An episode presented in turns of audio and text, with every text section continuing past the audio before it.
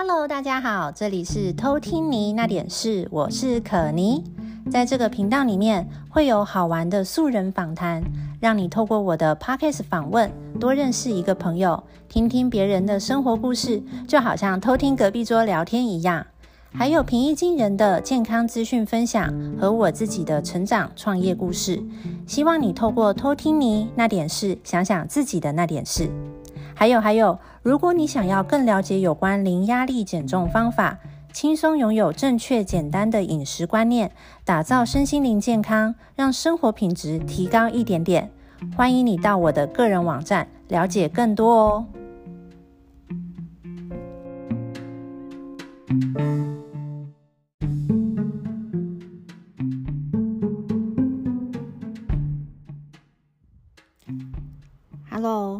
今天要跟大家分享的一个话题呢，是运动重要还是吃东西重要？这个主题感觉是一个非常非常老的话题了，但是你有没有发现身边还是很多人都在讨论，然后新闻媒体呀，动不动也会一直反复着说的这个。你呢？你觉得运动重要还是饮食重要呢？想一下哦。嗯，如果以我的角度来看呢，我会针对两个方向来看。第一个方向呢，我会由日常生活来想，我都会这样问我的学员哦。假如啊，今天新闻公布，就说明天就是二十四小时之后呢，会有一颗彗星撞地球。那我们大家全世界都只剩下二十四个小时可以活，你也逃不掉，也没有地方可以让你逃，也没有什么诺亚方舟让你做，都没有。你能做的呢，就是好好的待在家里，可能跟你的爱的家人啊、爱的朋友啊相聚在一起，抱在一起哭啊，或是回味回忆以前，不管。虽然这个场景很没有未来，就是有点悲剧，但是你就把它当做一部电影一样，你试想一下这样的剧情。请问你会去选择在这二十四小时之内与家人好好的坐在家里，好好的享受一顿最后的晚餐，聊聊天，看看对方，回忆从前呢？还是你会把你的家人朋友全部揪到健身房或是运动场里面做运动？OK，幻想一下这样的场景哦。那第二个角度呢，我会从好很夯的从减重增重的角度来看。如果你今天刚好就想要减重，瘦个三到五公斤好了，你觉得运动比较重要，还是调整饮食，或是我们现在常说的饮控、饮控、饮食控制比较重要呢？这个问题你也可以慢慢思考哦。很多人呢、啊，连想都不会想，他就会说运动很重要啊，就是要运动才会瘦的。谁谁谁都是靠慢跑瘦下来的，谁谁谁就是每天去游泳，他就瘦了。我也要跟他一样，OK。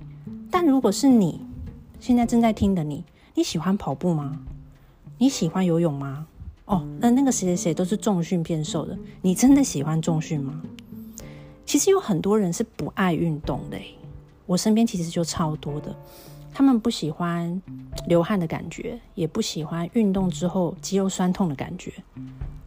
那也有很多人是不能运动的。OK，他们可能医生有曾经告诉他们说不能做一些激烈的运动，或是他的体重比较壮观一点，比如说上了一百公斤的体重，他不见得能运动。诶，因为运动对他来说是一个非常非常非常难的行动，也会对他的身体、他的腿造成负担。因为他的下半身可能支撑不了他自己的重量，其实是很容易受伤的。那请问哦，这些不爱运动或是不能运动的人，他如果真的想要减重，是不是注定一辈子都不会成功了？有一种人会回答，他们很可爱，他们说：“嗯、他呃，我知道吃很重要啊，但是运动还是占比较大的比例吧。我觉得至少运动要做百分之八九十，剩下的才是吃的问题。”哎，我觉得这个这个问题，这个回答他也没有错。或许他从事的运动都是比较燃脂的哦，比如说去跑步啦、游泳啦、骑脚踏车啦、骑飞轮啦，而且他都会在短时间之内规律的做这些运动哦，比如说一三五跑步、二四六游泳、六日骑脚踏车，然后再搭配吃一些对的东西。他确实是可以在短时间内瘦个几公斤，是非常有机会的哦。但是等他有一天不再这么规律跟大大频率、多频率的运动，就有非常大的机会会再复胖回来。其实运动是热量消耗的一种方式。日常生活当中的我们，其实一直在消耗热量。比如说我们走路，还有包括现在我在录 Podcast、讲话、打电脑、买菜、做家事，这些其实都是一个热量消耗的方式，只是所占的比例不同而已。嗯，这个之后好像挖坑了。这个之后有机会再跟大家详细的聊，就是有关于 TDEE 每日总消耗热量的部分。那你听到这边有没有稍微一点点动摇？感觉，诶，如果真的需要靠八九十趴都要运动才能变瘦的话，感觉好像不是长久之计吧？OK，再想想哦。我要再跟大家分享一件事，就是。疫情很严重的五六七三个月啊，健身教室其实是因为配合政府防疫，都是关闭不能营业的。举凡健身教室、健身房、国民运动中心，很多你平常可以去运动的地方，那个时候升三级的时候是都不能过去的，都没有营业的。所以本来很多运动的学员都没有办法回去运动了，因为可妮是开健身教室的嘛，所以我的观察是最。最真实的，因为我不能营业，所以很多的学员都没有办法来运动。那如果在听这个 podcast 的你是有运动习惯的，你应该就很有印象。那三个月其实你很困扰，也很痛苦。如果你有参加一些健身教室，教练可能会给你一些线上运动的资源。但是已经有好多好多的学员那时候跟我说，我不喜欢上线上的课程，一点感觉都没有，还是现场的比较好。OK，我家里就是没有哑铃，没有杠片啊，那你叫我做徒手，一点 feel 都没有，我干脆不动了。OK，那那时候有一些习惯跑步的朋友，其实也蛮可怜的，因为他们本来就是每天都会去跑，那在最严重的时候呢，他们也不敢去跑公园了。也不敢去跑操场了。后来戴着口布口罩去跑步，还有一些些人，但是看起来大家还是很不习惯跟痛苦。然后呢，到但大多数的人还是都没有办法去找回之前规律运动的那种频率跟方式。还有一些朋友是很爱去游泳的，那个时候根本也不能游嘛。所以其实很多人。本来有运动习惯的，全部都被迫暂停，也就从零开始。因为我就有超多学员，就是好不容易培养出运动习惯，结果那三个月等于给自己放了一个大假，回来就是 慢慢归零。OK，那等到疫情慢慢降级以后，有部分的学员已经回来了。到现在啊，我每一次帮学员量身，因为我每次上课之前都会帮学员们量那个身体指数的部分。大家的体重啊、体脂啊，甚至内脏脂肪，在疫情回来之后的量测，其实指数都是下降的。本来学员在第一次回来的那一次要量量体重的时候，大家都会觉得很可怕，不想面对，好像很久没有站上那个体脂机了。但其实站上去之后，他们看到数字那一刹那，那个表情欣喜若狂，我只能用这四个字形容。他们真的很开心，因为跟四个月相比，那个数字是差很多的。我看得出来，他们脸上非常非常的高兴。然后这时候，我就问他说：“哎，那你到你知不知道你自己是怎么瘦的啊？”然后学员就很可爱，他们就会说：“哎，不知道哎。”哦，我疫情期间都在家里吃啊，那我就可能就自己随便煮一些东西吧，啊，就也不敢送叫外送啊，就只好自己煮啊，煮的可能很难吃吧，我就吃的比较少。然后还有一些人是，他可能真的也不方便开火煮饭，然后他还是叫外送。但是我觉得最大的差别是，啊，就大家应酬聚会的机会真的少很多。所以下班回家就待在家里，也没有地方去。那这些朋这些朋友也蛮有 sense 的，因为怕乱吃零食，对，待在家里看电视会吃零食，他他知道吃零食是不对的，所以他有控制的不去吃零食，就这样而已。OK，所以这些人是这样子瘦的哦。那有一些学员呢，他可能真的没有变瘦，他的数字都是一样的，他只是维持这样子的数字。基本上八成的学员都是变瘦，或是跟疫情期间、诶，疫情前的数字是持平的，并没有因为疫情变胖的哦。我到目前为止还没有看到任何学员是因为疫情变胖的，但是绝对有因为疫情期间休息掉肌肉量。或是身形，他的体态并没有像以前那么结实，肌力下降，体力变差，这都是一定的。OK，比如说他本来可以拿八公斤做十五下好了，现在突然之间还是可以拿八公斤，可是他只做了十下就累了。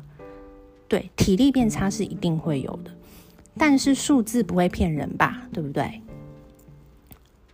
这三个月你们没有地方运动，还是瘦了？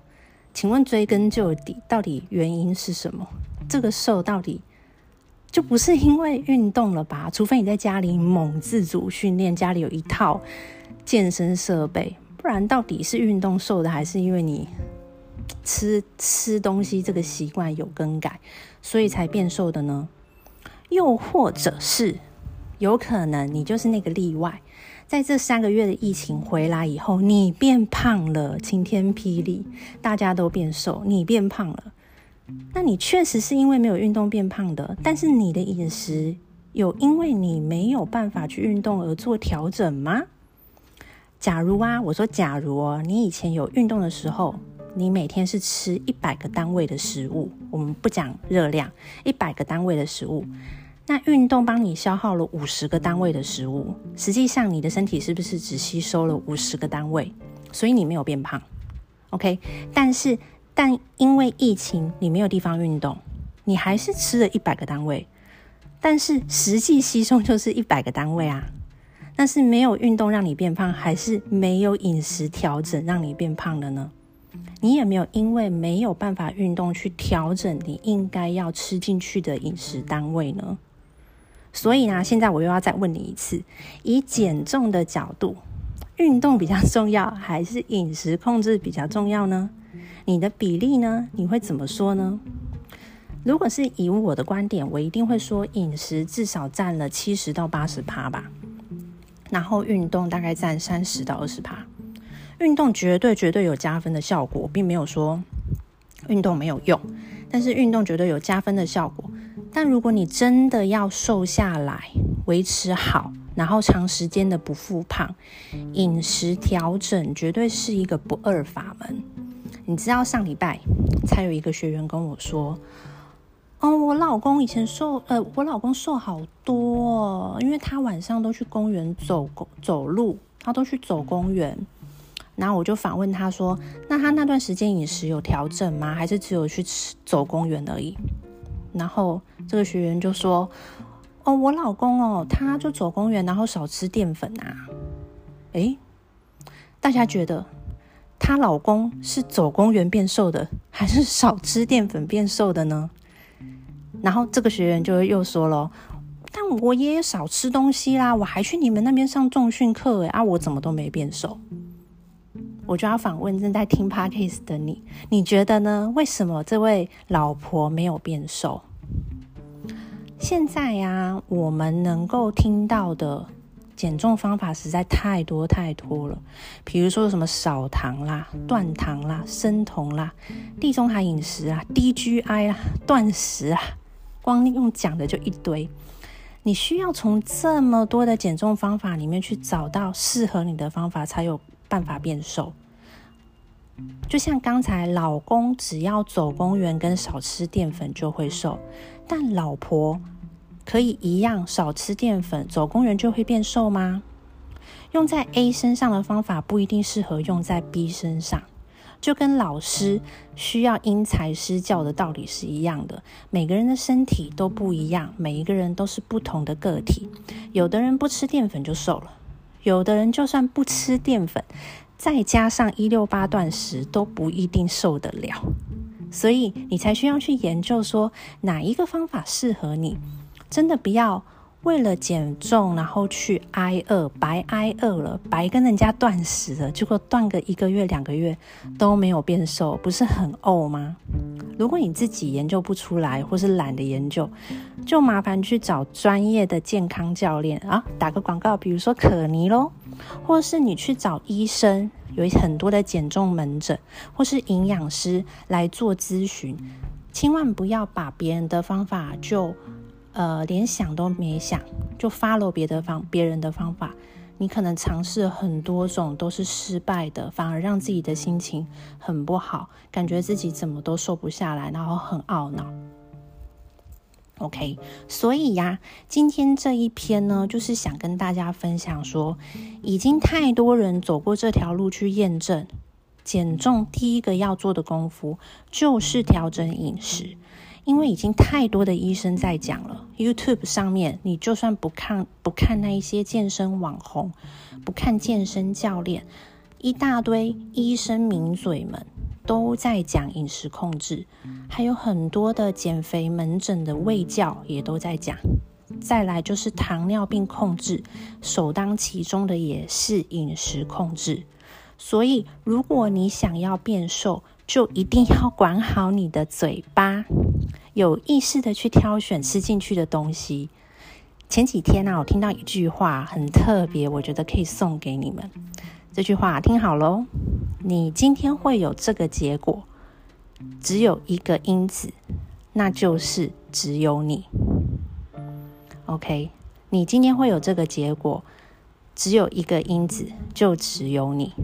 我觉得这句话用在很多地方都适用，当然用在你变胖的身体也是适用的。你今天会变胖，唯一的原因就在于你，并不是我让你变胖，或是谁谁谁让你变胖，并不是我老公就很爱吃啊，所以我变胖，是你自己吃还是你老公吃？OK。对了，如果针对想要增重的朋友，其实是一样的道理哦。我知道有很多朋友是。需要增重的，他可能一呃从小的体质就是比较偏瘦，增重的道理也是一样，你必须要吃对东西才有可能增重。因为我相信以你的体质，就算你每天都吃高热量的麦叉劳炸鸡薯条，你也没变胖过吧？对吧？所以吃对东西才是最重要的，而不是乱吃一些高热量的东西来让自己增重哦。最后，最后再帮他大家再整理一次。